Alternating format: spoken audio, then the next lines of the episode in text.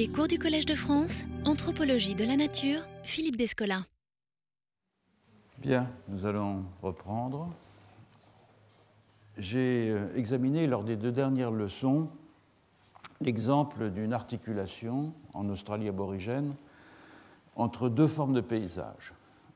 D'une part, celle qui résulte de la euh, transfiguration in situ réalisée euh, jadis de façon non intentionnelle par des non-humains, les prototypes totémiques ou les êtres du rêve, et d'autre part, la transfiguration in visu par euh, les humains de cette transfiguration in situ dans des représentations mimétiques qui ont pour ambition explicite de reproduire à une autre échelle les traces laissées par euh, les générateurs euh, du paysage, par les prototypes totémiques.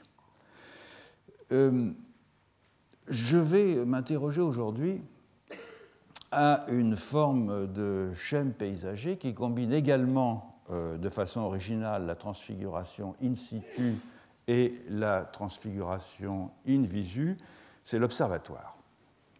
En effet, un observatoire c'est un site qui euh, est aménagé de façon à ce que le regard d'un observateur soit contraint de manière à ce qu'il embrasse un certain type de spectacle offert à sa vue.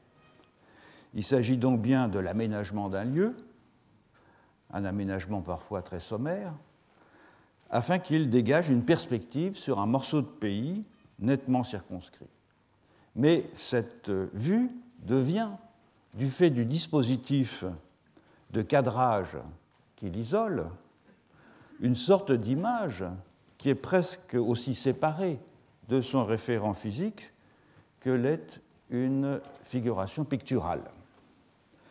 Les deux sont d'ailleurs parfois combinés, euh, comme les fameux panoramas du euh, siècle, qui sont, comme vous le savez, des rotondes, enfin c'était le dispositif le plus courant en tout cas, des rotondes euh, sur les murs desquelles une toile peinte euh, représentant euh, un paysage continu était disposée de façon à ce que ce paysage soit visible sur 360 degrés par un observateur situé au centre de l'édifice et légèrement en surplomb. Bon, ça c'est la bibliographie d'aujourd'hui. Je vais avoir un peu de temps la semaine prochaine pour remettre toutes les bibliographies que je vous ai promises euh, sur le site euh, de la chaire. Voilà un exemple typique de panorama. Hein. c'est un panorama restauré, c'est un panorama contemporain, mais qui date de 1881 à La Haye, dans lequel on a, euh, comme vous l'observez, euh, la transition entre la toile peinte et le point d'observation de façon à ce que avoir l'illusion de la continuité du paysage. Autre panorama qui est très connu, c'est celui de Salzbourg. Comme vous voyez, je ne rechigne pas aux travaux pratiques. Donc c'est un, un dispositif intéressant, l'observatoire, et euh, je rappelle qu'Augustin Berck, dont j'avais discuté les thèses, avait euh, rajouté tardivement euh, le critère des observatoires à sa liste des critères permettant d'identifier les civilisations paysagères. Après avoir proposé dans un premier temps dans son livre Les raisons du paysage en 1995 de retenir comme indice pour définir euh, une civilisation paysagère la combinaison de quatre types de représentations, des représentations linguistiques, c'est-à-dire l'existence d'un terme pour dénoter le paysage, de représentations littéraires euh, chantant les beautés euh, du paysage, des représentations picturales ayant pour thème exclusif le paysage et des représentations jardinières, c'est-à-dire traduisant une appréhension esthétique de la nature, euh, Berck avait adjoint quelques années plus tard les indices livrés par la topographie, en particulier par la toponymie euh, des, termes comme Bellevue, euh, Fairmount, Bella Vista, Mirabeau, etc. Et aussi une architecture aménagée pour profiter d'une vue agréable. fait cette proposition dans son livre La pensée paysagère qui date de 2008. Le problème, évidemment, c'est que ce dernier critère, l'architecture aménagée pour profiter d'une vue agréable, est très difficile à apprécier. Un observatoire a-t-il été édifié au premier chef pour jouir d'un paysage, pour jouir de la beauté d'une vue, ou bien pour de toute autre raison, qui peuvent être de surveillance par exemple, ou bien de communication, d'orientation, d'observation astronomique, d'observation calendaire, etc. Berck lui-même d'ailleurs reconnaît implicitement cette indétermination de l'observatoire lorsqu'il évoque, toujours dans son livre La pensée paysagère, l'Askif berbère, où il prend son petit déjeuner dans un village euh, du Haut-Atlas qui fut jadis fréquenté par son père. L'Askif, c'est quoi? C'est une sorte de loggia euh, qui, euh, du fait de l'étagement des collines et du fait que les, villages sont distribués sur les pentes des collines, offre une vue dégagée sur les vallées. Ça, c'est la photo de l'Askif où Berck prenait son petit déjeuner. Un endroit fort agréable à l'évidence.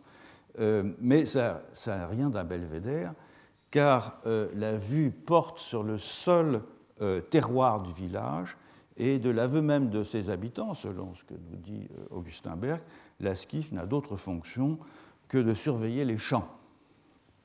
Là encore, il faut prêter attention à ce que les gens disent et à ce que les gens font avant de projeter des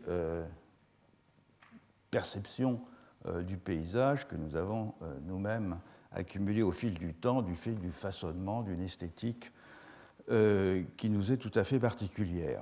Et donc, avant d'induire ce genre de perception paysagère de la simple présence d'un observatoire, il faut faire une enquête.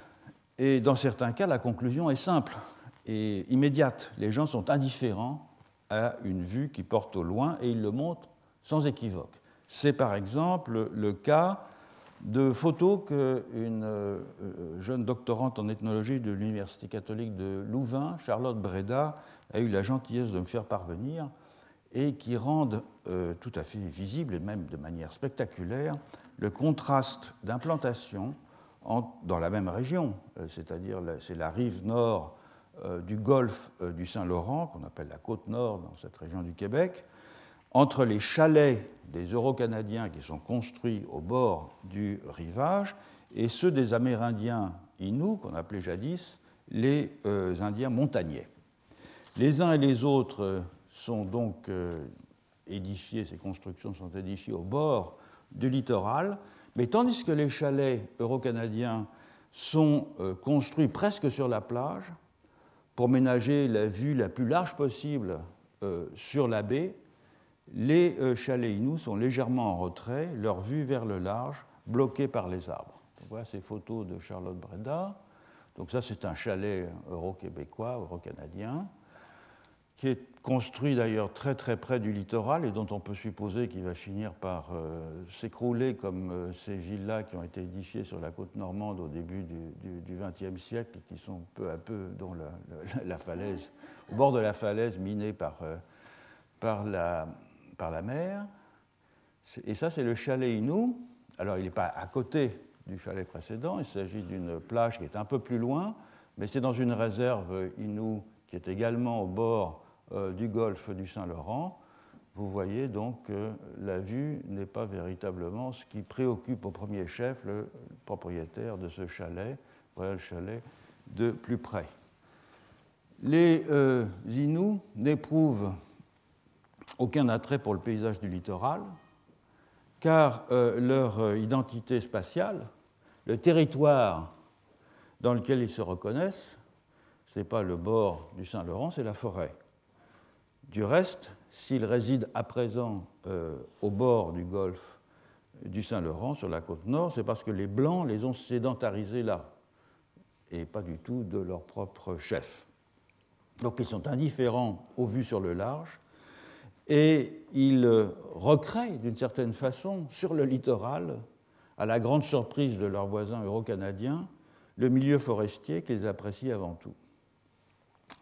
Dans d'autres cas d'observatoire, on, est, on en est réduit aux conjectures, faute d'informations complémentaires. Un bon exemple, je vous l'ai déjà montré dans un cours précédent, c'est celui de la fameuse roche sacrée de Machu Picchu.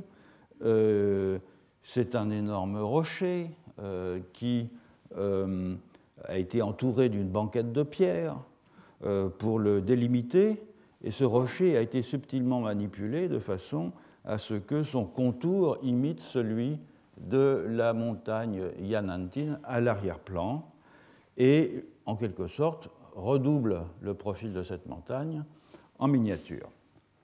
Il fait guère de doute ici que les aménagements euh, de ce site euh, Inca ont été euh, faits de façon à ce que le spectateur puisse embrasser, à partir d'un point de vue euh, très précisément localisé, la continuité des formes entre le premier plan et l'arrière-plan. Est-ce qu'il s'agit d'un paysage? On est bien embarrassé pour répondre à une telle question. Il est tentant de le croire, en effet, et de voir dans cet effet de superposition euh, entre la montagne sacrée à l'arrière-plan et son écho mimétique au premier plan, euh, le désir de rendre ostensible une correspondance entre microcosme et macrocosme, sans que l'on sache d'ailleurs vraiment si c'est la roche sacrée qui représente la montagne, au sens où elle serait son substitut, son émissaire, la représentant comme un diplomate représente son pays, dans l'enceinte impériale, ou si c'est au contraire la montagne qui est comme la projection à l'extérieur, euh, sur l'horizon de la roche sacrée.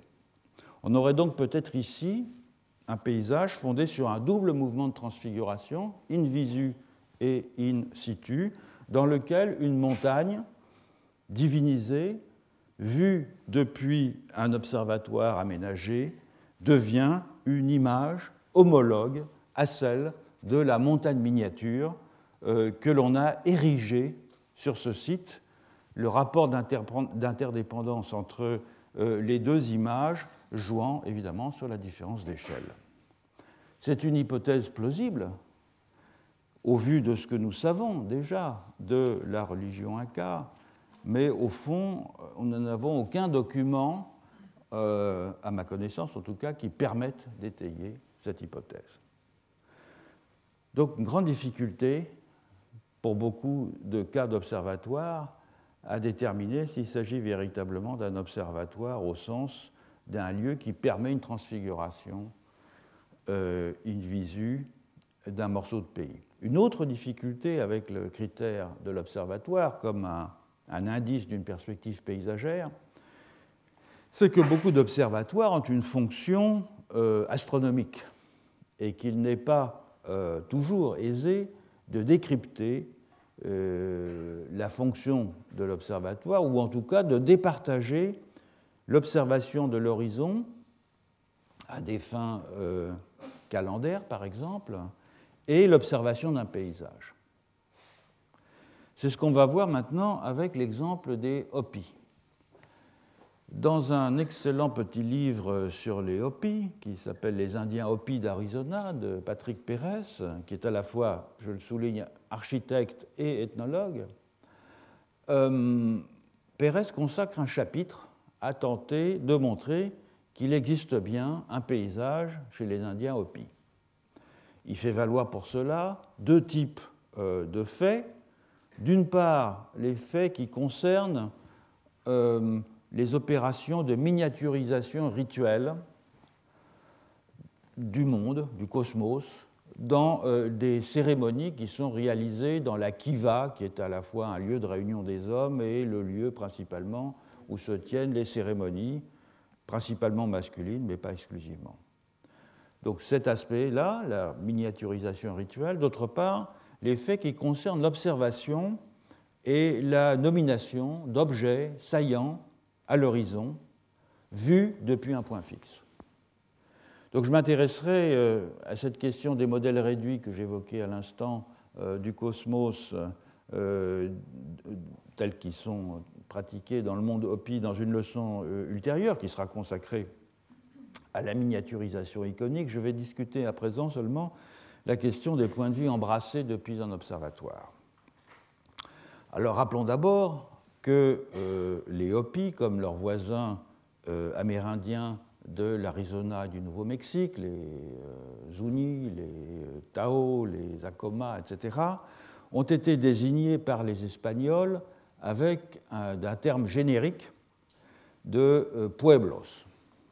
Et ils ont reçu ce nom de pueblos du fait de leur habitat tout à fait singulier. Ce sont des villages compacts de pierre et de terre crude, d'adobé, où les euh, constructions euh, rectangulaires au toit euh, en terrasse sont superposées et imbriquées les unes dans les autres, éclairées par de rares ouvertures, et des ouvertures très étroites, et traditionnellement accessibles seulement, ces maisons, ces édifices, par le biais d'échelles descendant par une ouverture au centre de la terrasse et non pas par des portes comme nous y, serions, comme, nous y sommes habitués. Les onze villages Hopi euh, sont situés sur trois messas, c'est-à-dire trois presqu'îles qui euh, prolongent un plateau d'altitude dominant la plaine, parfois d'une hauteur qui peut excéder 100 mètres, une plaine semi-désertique euh, parcourue par de rares oueds et euh, qui sont asséchés comme tous les oies d'une partie de l'année, et par euh, des canyons au fond desquels euh, des terrasses permettent ça et là de cultiver du maïs, des courges et des haricots. Donc voilà les trois messas. Hein, elles sont, les deux premières sont dans le prolongement du plateau, hein, donc c'est des avancées, c'est pour ça que je parlais de presqu'île. La dernière est détachée par un effondrement, le plateau est là. Les villages, euh, jadis situés euh, en contrebas euh, des messas, se sont établis sur les messas pour des raisons défensives, probablement entre le XIe et le XIIe siècle, position de repli qui s'est accentuée avec la conquête espagnole et les nécessités de protection, et ces villages n'ont depuis lors plus bougé exemple classique de Walpi, qui est un village euh, très connu de la première Messa. On voit bien euh, l'architecture avec euh, effectivement des escaliers, c'est un peu comme dans une casse-bas, on rentre par le toit et les villages ont relativement peu bougé, ils ont bien sûr été transformés, mais notamment Walpi a été restauré, comme on peut le voir, Quelques ouvertures supplémentaires ont été ménagées, mais évidemment la position euh, en surplomb euh, demeure. Des euh, hivers très froids, des étés terriblement chauds et secs, l'eau rare, le manque de terre fertile ont longtemps rendu la subsistance des hopis difficile, erratique, de sorte que l'on ne sera pas surpris d'apprendre qu'il prête une grande attention au cycle climatique et euh, calendaire. Car du fait euh, de la longue période de gelée nocturne qui peut durer de décembre à avril, comme de la canicule qui frappe euh, régulièrement de juin à août, il est crucial de planter le maïs, qui est la plante principale, au moment opportun. Cette plante qui continue à être l'aliment euh, privilégié euh, des hopis a besoin d'au moins euh, trois mois de croissance, comme vous le savez. Si on la sème trop tôt, les semences vont geler. Si on la sème trop tard, la plante sera grillée par le soleil à sa maturité. Donc savoir à quel moment exact planter le maïs, mais aussi évidemment les autres cultigènes, est impératif parce qu'une erreur de quelques jours pourrait aboutir à la perte de la récolte et évidemment, jadis, aboutissait à de terribles famines. Pour faire face à ces extrêmes climatiques, les Hopis ont utilisé divers moyens d'irrigation, la sélection de variétés euh, adaptées à la sécheresse, des terrains de culture exposés à différents types de microclimats de façon à euh, maximiser l'usage de l'environnement, et la mise au point d'un calendrier de plantation d'une très grande précision. Avant la généralisation des calendriers euro-américains, type calendrier des postes, l'IOPI utilisait deux calendriers, le calendrier lunaire et le calendrier solaire. Le calendrier lunaire permettait euh, de situer approximativement euh, un, événement dans le temps en référence aux quatre, phases euh, de la Lune, le temps restant par exemple avant une cérémonie ou le délai de remboursement d'une dette. Donc telle chose se passera dans temps de euh, lunaison. Le calendrier euh, solaire, quant à lui, permet de se situer précisément dans l'année en repérant la position du lever et du coucher de soleil sur l'horizon. Et ce repérage est fondé sur l'amplitude dite ortive et l'amplitude dite ocase, c'est-à-dire sur l'arc parcouru à l'horizon par le Soleil au lever, amplitude ortive, au coucher, amplitude ocase, entre deux solstices, du fait évidemment de la déclinaison sur l'écliptique. Donc les repères utilisés pour suivre euh, ce mouvement doivent évidemment être très visibles et visibles de loin, ce qui fait euh, euh, ce qui, du fait pardon, de la position dominante des villages, est toujours le cas. On voit ici aisément à partir de la ligne d'horizon telle qu'elle se présente. Ce sont généralement des accidents du relief qui servent de, de repères, des failles, des pitons, des cols, des éboulis, mais aussi des constructions humaines, notamment des ruines, voire des tertres ou des cairns qui sont euh, édifiés de propos délibérés pour servir de repères. Ces repères euh, sur l'horizon, qui sont parfois situés à une trentaine de kilomètres, sont donc des marqueurs temporaires ou temporels dont euh, Malotki, dans, un livre très classique sur les Hopis qui s'appelle Hopi Time, qui est une analyse des façons Hopi de marquer le temps, euh, dont Malotki donc, a étudié les usages, en reprenant notamment une littérature importante euh, ethnographique sur cette question depuis qu'on étudie les Hopis, c'est-à-dire depuis la fin du XIXe siècle, en particulier un travail qui est fondamental, celui d'un ethnographe qui s'appelle Alexander Stephen, qui a, euh, dont, le, journal de terrain, qui s'appelle Hopi Journal tout simplement, a été publié euh, dans les années 30. C'est un journal qu'il a tenu de plus de 1000 pages de son séjour euh, chez les Hopis dans la dernière décennie du XIXe siècle. Alors, le repérage des positions euh, du Soleil au lever et au coucher sur l'horizon permet de déterminer tant le calendrier agricole que le calendrier rituel.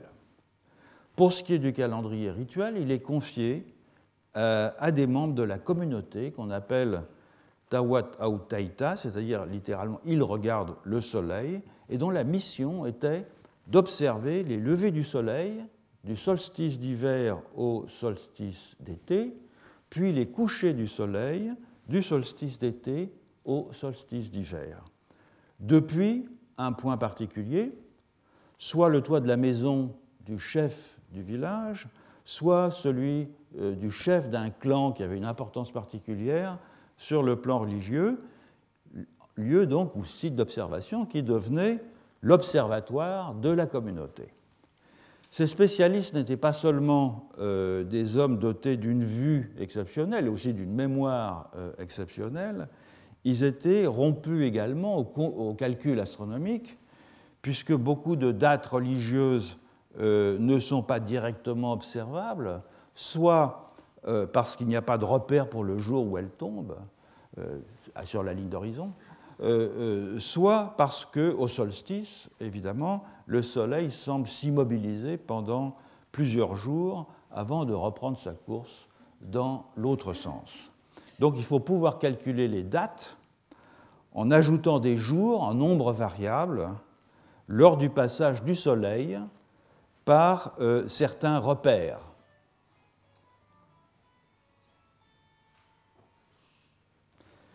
Notons par ailleurs que euh, l'observation euh, des sols levés du Soleil à l'est jusqu'au solstice d'été, et ensuite des sols couchés du Soleil à l'ouest jusqu'au solstice d'hiver, a comme effet de permettre de suivre le déplacement de l'astre sur l'horizon, toujours dans le même sens, au lieu de faire, si on examinait toujours les levées ou les couchers, une sorte de va-et-vient, et suivre le, le, lever puis le coucher, donc le mouvement du Soleil toujours dans le même sens, c'est-à-dire vers la gauche, dans le sens inverse des aiguilles d'une montre, euh, est important pour les parce que c'est le sens qui est faste, à la, à la différence d'aller vers la gauche et faste et non pas comme chez nous, en général dans le monde méditerranéen, aller vers la droite. Le calendrier agricole suit les mêmes euh, principes, sauf que son repérage est aussi euh, ouvert à de simples villageois. Alors, voilà un exemple. Euh, Stephen donc, était quelqu'un de très méticuleux, et non seulement il a fait des relevés de l'horizon euh, depuis euh, sa maison euh, avec des relevés à la boussole, bien sûr, mais il a aussi identifié très précisément, à partir du site d'observation de ce village de Tewa, jadis appelé Anneau, les dates, certaines des dates marquantes. En fait, il y a plusieurs planches dans son livre, je n'en ai pris ici qu'une à titre d'exemple. Donc Stephen a noté là les positions de lever du soleil à Tewa en 1893, selon euh, les indications qu'elles fournissent. Le point rouge signale le repère du euh, solstice d'été, qu'on appelle Kiaki. Le point vert, ici, signale euh, le repère Quichala, qui indique la date de plantation pour les variétés communes de maïs, tandis que le point euh, ah oui, non, je, l'ai mis à, l'envers. Le point, là, c'était le solstice et le point rouge. Ah non, c'est bien ça. Le point bleu, excusez-moi, le point bleu signale le repère Neve Ukshomo qui indique la date de plantation pour la variété Tawakte de maïs. Or, comme le remarque euh, très justement euh, Patrick Pérez dans le livre auquel je faisais référence, il y a parfois un découplage dans les repères du calendrier solaire entre un site en soi et le site tel qu'il est regardé depuis un observatoire, puisque le nom que ce site reçoit comme marqueur temporaire peut être distinct du toponyme au moyen duquel on le désigne ordinairement. Autrement dit, les mêmes lieux sont euh, traités différemment, à tout le moins sur le plan lexical, selon euh, qu'ils sont pris isolément comme un endroit où l'on peut se rendre, ou bien au contraire, selon qu'ils sont juxtaposés sur l'horizon euh, à partir d'un même point de vue et intégrés dans un système de compute du temps. C'est comme si on donnait un nom différent à la tour Eiffel lorsqu'on va monter dedans ou lorsqu'on la voit depuis euh, euh, le loin, le lointain. Et c'est ce découplage lexical qui signalerait, selon Pérez, l'existence d'une vue d'ensemble de l'environnement témoignant d'une construction paysagère. Il me semble, quant à moi, qu'un euh, point de vue stabilisé ne suffit pas à faire un paysage s'il n'y a pas de transfiguration véritable, c'est-à-dire si l'ensemble du spectacle embrassé par le regard à partir d'un observatoire ne devient pas, pour ceux qui l'observent, le signe global d'une autre réalité spatiale. Et à l'évidence, ce n'est pas le cas avec la ligne d'horizon segmentée des Hopis. Elle est composée de ce que les marins appellent des amers, c'est-à-dire des repères remarquables euh, permettant euh, de s'orienter, dont chacun est ici un signe indiciel du passage du temps, un signe qui est non seulement séparé nettement de ceux dont il est euh, voisin, mais qui doit même demeurer absolument isolé dans sa singularité si précisément il doit continuer à fonctionner comme l'indice d'une seule position temporelle. Autrement dit, il doit être vu comme un élément isolé. Et l'ensemble de ces signes discrets euh, forme certes la base physique d'un euh, calendrier, mais un calendrier, ce n'est pas un paysage. Le paradoxe dans le cas présent, c'est que l'on peut sans aucun doute repérer des schèmes paysagers chez les Hopis, mais pas dans leur façon d'embrasser un point de vue depuis un observatoire. On en trouve plutôt la trace, comme Patrick Pérez l'a aussi fort bien noté, dans les opérations de miniaturisation du monde euh, réalisées dans l'Akiva que j'évoquais il y a un moment, au moyen d'artefacts mimétiques, hein, on va reproduire en trois dimensions le monde euh, à une autre échelle, lesquels sont bien des transfigurations in visu, c'est-à-dire des représentations de paysages à échelle réduite. Encore une fois, je reviendrai sur ce thème dans une leçon ultérieure. En outre, l'IOPI euh, voit aussi leur environnement présent comme le produit d'actions précises menées euh, jadis en des sites précis par des divinités, euh, par des héros qui transformèrent un disque terraqué, mou, informe et sans couleur, en un paysage grandiose, bigarré, bordé de hautes montagnes, drainé par des canyons euh, profonds, euh, peuplés de rochers aux formes fantastiques, etc. Donc, à l'instar des aborigènes australiens, on a vu le, cas la, semaine dernière, ou la semaine d'avant plutôt, les Hopis appréhendent donc le milieu où ils vivent comme une transfiguration in situ.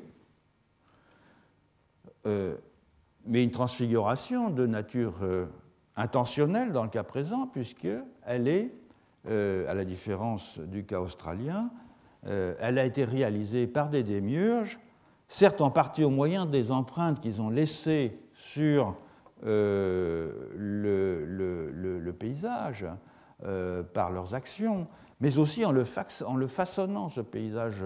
Les descriptions dans les, dans d'origine, si on veut, les récits étiologiques, disons, euh, sont extrêmement précises en le façonnant, en empilant des choses, en forant, en tissant aussi, euh, en apposant des couleurs euh, avec des pigments de façon à donner des couleurs au monde. Donc il y a vraiment une entreprise de façonnement qui va au-delà des traces indicielles laissées par les êtres du rêve sur le paysage en Australie. Donc une cosmogénèse, ou une jeunesse du paysage, qui est tout à fait délibérée, mais ça c'est une très longue histoire et j'en parlerai pas euh, aujourd'hui. Ce que je voudrais donc souligner, c'est qu'il y a bien transfiguration in situ par des euh, êtres euh, originaires, si vous voulez, mais je doute fort que l'on puisse parler de la lecture de l'horizon calendaire comme d'un indice d'une perception paysagère. Je préfère me tourner à présent vers un cas où des points de vue signalés par des constructions indique très vraisemblablement l'existence d'une transfiguration paysagère. C'est un cas qui nous avait été présenté, euh, pour ceux d'entre vous qui suivaient mon séminaire, euh, l'année dernière, séminaire du jeudi, par Romain Simnel. Un cas donc sur lequel je voudrais maintenant euh, revenir. je, m'inspire ici de, la monographie que Romain Simnel a, publiée sur non pas spécifiquement sur cette question, qui s'appelle L'origine est aux frontières en 2010, et qui est consacrée euh, à une population euh, berbérophone du sud du Maroc, les Haït Ba'amran. Dans cette partie du sud-ouest du Maroc, les traces laissées par les saints et notamment les mausolées qui sont consacrés aux saints, constituent des frontières entre des groupes humains qui peuvent être vus à partir de points d'observation euh, comme en quelque sorte des points qui sont alignés les uns par rapport aux autres et qui entrent en résonance les uns avec les autres. Et chacun de ces observatoires permet d'embrasser par la vue un espace qui correspond à la zone d'influence d'un saint, donc le territoire où sa renommée est reconnue. C'est le pays que le saint transfigure en y déployant sa baraka. Donc on va regarder ça d'un peu plus près. Le cadre, donc, c'est une confédération tribale de l'anti-Atlas euh, occidental, euh, les Haït Bahamran, dont le territoire s'étend depuis les hauts plateaux montagneux jusqu'au littoral euh, atlantique. Voilà. Donc, c'est situé ici, hein, tout à fait au sud du Maroc. Et ici, c'est le territoire qui va donc de la, des contreforts de l'anti-Atlas jusqu'au euh, littoral. Euh, dans cette euh, partie du Maroc, comme au fond dans tout l'islam maghrébin, le saint joue un rôle très important dans la structuration des identités locales. Il s'agit d'un homme pieux, décédé en général il y a longtemps, plusieurs siècles, et qui, de son vivant, comme après sa mort, est porteur de baraka, c'est-à-dire de bénédiction divine, ce qui lui permet de jouer le rôle d'intercesseur entre Dieu et les hommes. Et à ce titre, le saint apporte la fécondité aux champs, la fertilité aux femmes, la protection des nouveau-nés, la euh, guérison des malades, le salut pour les pauvres, etc. Les descendants du saint, les Tchorfa, sont aussi pourvus de baraka et vivent pour la plupart groupés en communauté autour du tombeau de leur euh, ancêtre ou sur l'une de ces terres et ils transmettent pieusement les récits euh, hagiographiques célébrant ces accomplissements. La principale caractéristique des saints euh, dans le pays Haït Amran, c'est qu'ils viennent toujours de l'extérieur. On raconte d'eux qu'ils ont sillonné le Maroc euh, à, la recherche d'une terre d'élection, de, providence, et ils ont fini par s'enraciner dans un lieu particulier, souvent se marier avec la fille d'un autochtone, ce qui est un modèle assez classique, plus généralement en Afrique d'ailleurs. Certains seraient même venus euh, de très loin, d'Andalousie, euh, de Tunisie, même d'Éthiopie, soit parce qu'ils étaient bannis de leur communauté d'origine, soit parce qu'ils étaient partis étudier euh, très loin dans des centres de savoir. Dans tous les cas, l'origine alloctone des saints est soulignée car la baraka doit toujours venir de l'extérieur et du plus loin possible. Cette extériorité est redoublée par le fait que la grande majorité des saints et de leur descendance se réclament d'une filiation de la famille du prophète Mohammed par l'intermédiaire de son gendre, Sidna Ali euh, ibn Taleb, ou d'une filiation avec le premier calife, euh, Boubacar, ou avec le quatrième calife Omar. Donc le pays Haït Ba'amran se voit ainsi connecté par ses saints à un très grand espace historique et géographique qui va de Médine à l'époque du prophète jusqu'aux pérégrinations des saints dans le territoire de la confédération tribale.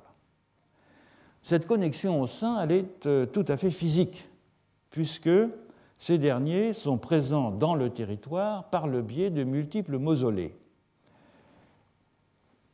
Mais au-delà même de ces mausolées, donc de petites constructions euh, qui sont souvent des simples chambres funéraires en terre ou des tombes euh, éparses entourées euh, d'un cercle de pierre, où il arrive même d'ailleurs que le saint n'ait pas lui-même été enterré, il y a aussi d'autres marques de leur présence, des puits qu'ils auraient creusés, des cairns et des arganiers qu'ils auraient plantés. On est dans la région de la culture euh, des arganiers, dont les fruits euh, donnent l'huile euh, d'argan. Et donc le paysage est parsemé de ces marques laissées par les saints. Donc voilà un mausolée, un arganier d'un saint, dont pour, lequel donc, il est impératif de marquer le caractère singulier euh, du fait, et donc c'est pour cela qu'il est entouré d'un mur. Un cairn de saint, par exemple, où l'on vient spécifiquement traiter les douleurs musculaires. Un autre cairn de saint dont vous voyez qu'il est situé dans un endroit d'où la vue embrasse un très ample panorama. Les saints les plus célèbres, à savoir ceux qui sont connus à l'échelle de toute la confédération tribale, ont tous leurs tombeaux situés le, long euh, des, frontières des unités segmentaires du territoire. On va le voir ici avec cette carte. Donc, les les, euh, les, mausolées sont, désignés par une étoile. C'est une confédération tribale, donc chaque tribu est, désignée ici euh, et euh, les frontières de ces tribus sont marquées. Et les mausolées sont situés toujours aux frontières. Les seuls cas où ils ne sont pas situés aux frontières, comme ici ou ici ou ici, eh bien, ils sont situés aux frontières des segments internes des tribus. Donc ils sont toujours, toujours situés sur euh, les euh, frontières. Donc, comme on peut le voir ici, cette confédération euh, Aïdba est subdivisée, est composée de six tribus, subdivisées en, fractions. Et comme je l'ai dit, les saints se sont euh, établis à la périphérie des tribus. Les frontières segmentaires sont ainsi partout soulignées en quelque sorte par le nom des saints, incarnés dans des mausolées qui font office de toponymes. En outre, parmi ces saints, euh, certains sont regroupés en familles qui ont chacune leur spécificité euh, géographique. Par exemple, les mausolées ou cercles de pierre des saints euh, Ida ou Simelel sont situés sur les plus hauts sommets, euh, tandis que ceux des saints euh, Oulen Ben Sba bordent les principales criques accostables des côtes et les embouchures des oueds les plus importants. Autrement dit, non seulement les mausolées sont des marqueurs de frontières, mais les mausolées de certaines familles de saints sont aussi des marqueurs associés à certains types d'environnements ou de sites euh, géographiques.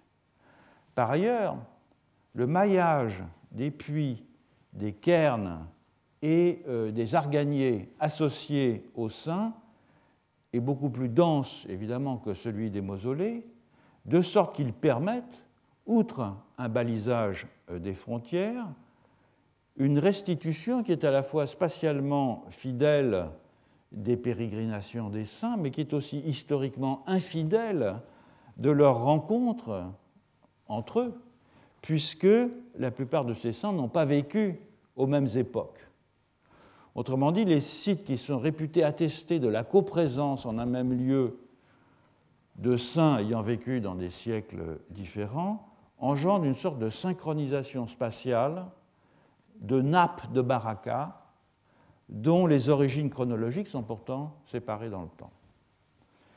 Les itinéraires frontaliers euh, d'arrivée des saints en pays euh, Haït Bahamran sont commémorés rituellement chaque année lors de pèlerinages qui sont organisés en général par les tulbas, c'est-à-dire les étudiants en sciences coraniques, des différents madrasas, à l'occasion euh, euh, de, fêtes de réjouissance qu'on appelle des moussem de prière et qui diffèrent des moussem ordinaires, qui sont des fêtes ou des marchés de commémoration euh, d'un saint, par le fait qu'ils sont euh, exclusivement dédiés à la prière, qui ne sont généralement pas accompagnés d'une fête ou d'un marché.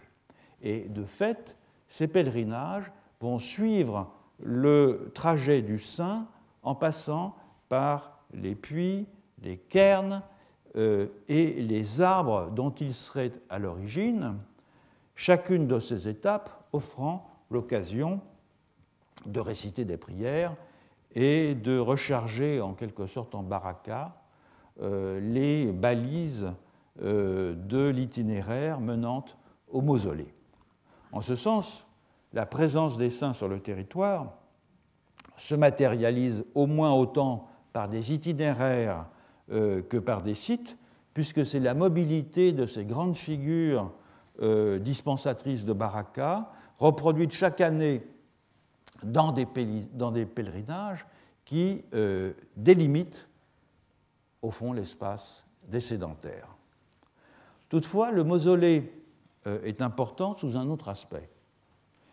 C'est là qu'est condensée la euh, baraka du saint, qui va libérer en mourant et qui va donc se sédentariser en quelque sorte dans l'édifice et dans ses alentours immédiats. De la sorte, le mausolée commémore l'aboutissement d'un itinéraire géographique et spirituel dont le souvenir est relayé par les cairns, par les arganiers, par les puits frontaliers, aboutissement qui clôt heureusement le paysage, le pèlerinage, pardon, euh, qui est aussi d'une certaine façon la reconstitution d'un paysage, par l'occasion qu'il fournit euh, de participer de la baraka du saint et euh, des bienfaits que dispense cette baraka. Qu'il s'agisse d'un cairn, d'un arganier ou d'un mausolée, toutes les marques du saint sont qualifiées d'agdal, un terme sur lequel je vais revenir.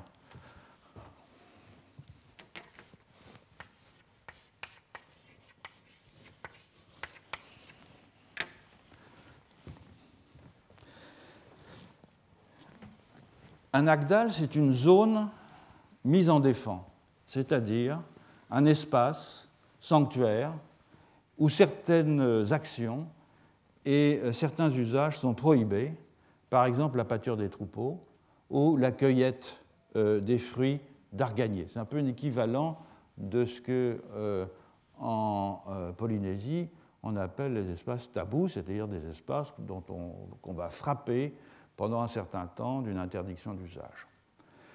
Les frontières segmentaires de la Confédération euh, Amran sont ainsi jalonnées par des portions d'espace protégées et fermées. La surface mise en défense, la surface de l'Agdal, euh, varie selon le point de référence. Si c'est un cairn, par exemple, si c'est un, un, puits, si c'est un arganier, elle n'excède pas une dizaine de mètres. Après, la prohibition tombe.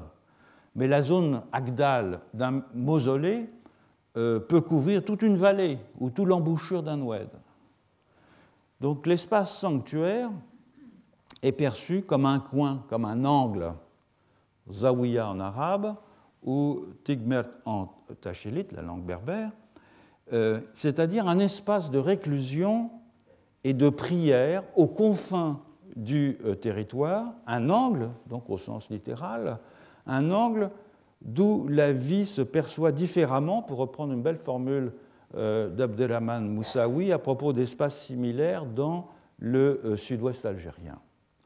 Donc notons cette idée d'un angle de vue que le sanctuaire propose et qui se traduit lexicalement hein, dans le terme par lequel on désigne cet endroit. J'y reviendrai dans un moment. Je voudrais d'abord souligner un dernier trait des sanctuaires du Saint qui en font des lieux tout à fait singuliers. Ce sont les lieux favoris des genoun, c'est-à-dire des génies, des génies invisibles dont le euh, monde est euh, analogue à celui des humains et qui furent jadis convertis à l'islam par les saints. De ce fait, les genoun, pluriel de djinn, euh, domestiqués par les saints, font fonction de gardiens des sanctuaires euh, et y maintiennent le caractère sacré de la mise en défense, de l'Agdal, notamment en faisant quoi? En désorientant les intrus animés de mauvaises intentions. Et par là se confirme que le sanctuaire offre un point de vue différent sur le monde. Aux gens pieux, le sanctuaire permet d'entrer dans l'intimité du saint, de bénéficier de sa baraka. Pour les gens mal intentionnés, il est cause d'une perte de repères et de la chute dans l'illusion que les euh, genoux euh, provoquent. Bref, le sanctuaire ouvre soit sur l'ailleurs mystique et lointain dont le saint euh, est originaire, soit sur la déspatialisation et la perte de repères résultant de l'intrusion dans le domaine des euh, Donc d'un côté, on a une expansion cosmique et de l'autre, on a une expérience acosmique, d'une certaine façon, de privation de cosmos, pour reprendre un terme que Augustin Berg, que j'évoquais tout à l'heure, avait proposé. Alors peut-on parler de paysage à propos de ces espaces imbus de la présence des saints, des espaces qui sont de ce fait euh, séparés du lot commun, mis en défense, soumis à ce que dans d'autres contextes culturels, comme je l'ai rappelé tout à l'heure, on appellerait des tabous. Il semble bien que oui, on puisse parler de paysage, car chacune des marques associées à un saint, un mausolée, un arganier, un puits, un cercle de pierre, un cairn, etc., peut être vue comme l'indice de la transfiguration in situ que cet homme a opéré et dont les effets perdurent jusqu'à présent euh, au bénéfice de tous. En quoi consiste, enfin des gens purs en tout cas, en quoi consiste au juste cette transfiguration? C'est d'abord la domestication d'un site et de ses occupants non humains, les tchnoun, les plantes, les pierres, etc. C'est-à-dire, littéralement, une conversion qui fait de ce lieu tout entier le signe de la présence divine médiatisée par le saint. Donc le paysage résulte ici d'une imprégnation par la baraka de tout ce qui se situe dans le périmètre euh, circonscrit de l'Akdal.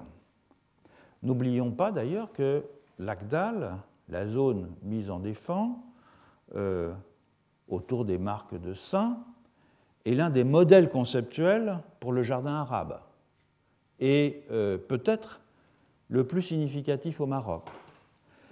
La, euh, dynastie berbère, almohade, a implanté les Agdals dans la ville, le premier à Marrakech en 1157, et c'est donc une combinaison de jardins vivriers, de jardins d'agrément, de jardins euh, d'apparat, dont le concept va voyager tout autour de la Méditerranée, notamment en Andalousie et en Sicile. Donc entre l'Agdal des euh, sultans, enclos de murailles, parsemés euh, de fontaines, et le cercle de pierres délimitant l'Agdal dans les montagnes du pays euh, Haït Amran, il y a une différence de degré, mais il n'y a pas de différence de nature. C'est le même principe. L'un et l'autre sont des transfigurations in situ opérées par des saints ou rendues possibles par leur présence. Deux images d'Agdal, l'une familière, si je puis dire, qui est l'Agdal du sultan à Marrakech, et l'autre, c'est un Agdal beaucoup plus banal, euh, planté d'arganier dans le pays Aïtba Amran. Et le principe de la circonscription, de la mise en défense, dans les deux cas, euh, demeure. En outre, les lieux euh, associés à un saint sont aussi des transfigurations en ce qu'ils constituent le point ultime des pérégrinations que ce saint a entreprises et qu'il récapitule physiquement euh, si, vous voulez, chacun de ces points va récapituler physiquement tout l'itinéraire dont le mausolée est euh, l'aboutissement. Chaque mausolée, d'une certaine façon, est l'indice d'une connexion avec des lieux très lointains en terre d'islam, puisque, encore une fois, le saint est venu de très loin, un microcosme qui reflète ou qui réfracte un aspect du macrocosme. Chaque lieu récapitule en quelque sorte tout l'itinéraire que le saint a accompli pour parvenir à cet endroit. Mais il y a plus. L'un des grands mérites, je crois, de l'étude de Simnel sur les sanctuaires du pays euh, Haït Bahamran, c'est d'avoir mis en évidence que les étapes balisant le parcours des saints constituent autant d'observatoires permettant d'avoir un aperçu sur son mausolée. Et donc permettent de réaliser un pèlerinage par la vision et même en récapitulant mentalement les points de vue par la pensée. On peut faire un pèlerinage en suivant les différentes étapes de l'itinéraire du saint pour aboutir jusqu'à euh, son mausolée, et c'est un pèlerinage qu'on peut faire par la pensée. En effet, il n'y a pas que les Telba, les étudiants en sciences coraniques, qui vont en pèlerinage au sanctuaire frontalier. Les mausolées, euh, les cairns, les arganiers, les euh, puits de saints font l'objet de nombreux rituels, allant de la simple visite individuelle en passant comme ça, qui se donnera l'occasion d'une prière, à une commémoration collective dont la raison d'être affichée euh, est toujours de capter la baraka du saint. Pour ce faire, on fait des dons au saint et euh, aux genoux du lieu, qui sont les intermédiaires du saint, euh, un pain de sucre, des bougies et des aliments divers, voire un sacrifice de poule, voire de bœuf, pour les grands rituels.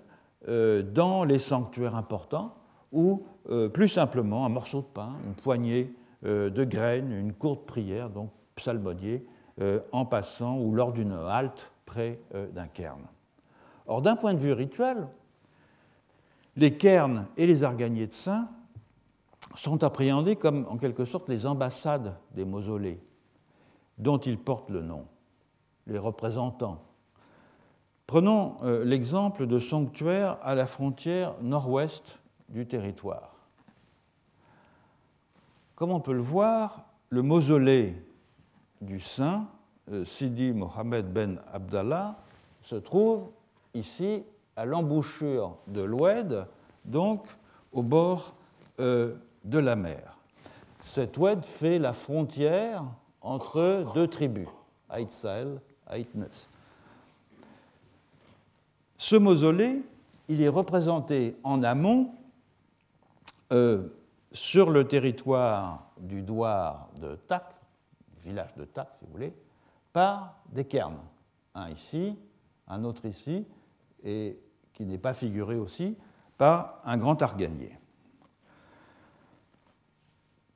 Tous les trois portent le nom du saint. Or, l'arganier et les deux cairns Or, la particularité euh, de ces cairns et de ces targaniers, qui sont perchés en altitude, on a les courbes de niveau hein, ici, euh, c'est euh, que l'on peut, à partir de chacun d'eux, observer au loin le mausolée du saint. La vue porte donc jusqu'ici. Vous voyez, la distance n'est pas très grande. Hein. Enfin, c'est quand même une quarantaine de kilomètres. En effet, euh, les trois, les deux cairns et l'arganier, sont parfaitement alignés dans l'axe du euh, mausolée. Donc prier près de l'un de ces cairns en regardant le mausolée équivaut à un pèlerinage au mausolée et permet de ce fait de bénéficier de la baraka du saint. Autre exemple, le mausolée de Sidi Mohamed ou Ali, qui était également à proximité du douar de Tak. Donc il est ici. Euh, est relayé euh, par un cairn qui le surplombe, hein, ici, euh, d'une trentaine de mètres, afin qu'il puisse être visible d'autres cairns plus lointains dans le but de pouvoir y euh, déposer euh, des offrandes et de bénéficier ainsi de la baraka du saint. Le, mausolée lui-même n'est pas visible, n'est pas facilement visible. En revanche, le cairn est visible et on peut le voir d'autres cairns plus euh, lointains. Donc chaque cairn est un observatoire qui fonctionne ainsi comme un relais visuel vers le mausolée du saint. Et prier près d'un cairn en euh, regardant un autre cairn dans le lointain, d'où est visible un troisième cairn, d'où l'on a une vue sur le mausolée, même si on ne le voit pas du cairn auprès duquel on est, euh, permet euh, d'être physiquement présent dans le mausolée du saint. Donc ce ricochet, le long des observatoires, est une manière d'accomplir le pèlerinage en suivant l'itinéraire du saint par le regard, puis euh, là où la vue s'arrête, euh, en suivant l'itinéraire du saint en imagination, par la pensée, par la remémoration des étapes visuelles. On peut supposer qu'à certains moments, les gens qui font cette remémoration ont parcouru ce trajet, mais ça permet notamment aux gens qui ne peuvent pas se déplacer de faire le pèlerinage par ces ricochets, encore une fois, le long euh, des cairns. Vous voyez une image ici d'un alignement de cairns. Donc je entouré d'un point rouge. Euh, le cairn est ici, et il y en a d'autres en contrebas euh, derrière. Sur toute la distance parcourue par le regard et par le souvenir, s'étend le horm du saint. C'est un terme qui vient de l'arabe haram et qui désigne la nappe de charisme qu'il a laissé derrière lui et à laquelle le dévot, la personne pieuse, peut participer euh, par ses dons, par sa piété, par euh, la vision qu'il acquiert de l'espace où l'influence du saint dessine les contours d'un paysage.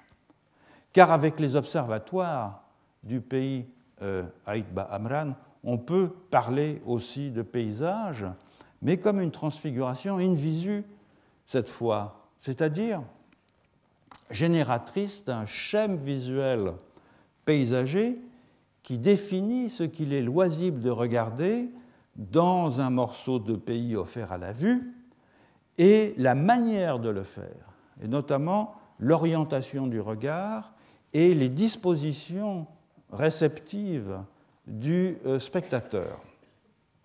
Que ce spectateur embrasse euh, de la vue euh, un champ d'influence immatériel, épousant le relief, et non un spectacle ressemblant à un tableau, importe peu. Car ce qui compte au fond, c'est que tous voient dans ce qu'ils regardent la même chose.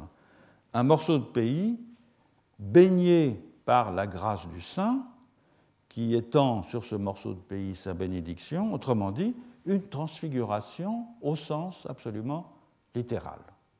Donc dans le cas présent, je crois qu'on peut parler de paysage, en tout cas si l'on admet la définition que j'ai proposée de paysage comme une transfiguration in visu. Voilà, je vais arrêter là. Euh, je vous rappelle qu'il y a des vacances de printemps, euh, vacances universitaires de printemps. Le cours va donc reprendre, mais plus tard, le 30 avril. Et on parlera euh, de la question de la figuration des paysages iconiques en trois dimensions, c'est-à-dire des modèles réduits, non pas le paysage comme tableau, mais comme modèle réduit d'un morceau de pays, d'un morceau du monde ou du monde dans son ensemble. Retrouvez tous les contenus du Collège de France sur www.colège-2-france.fr.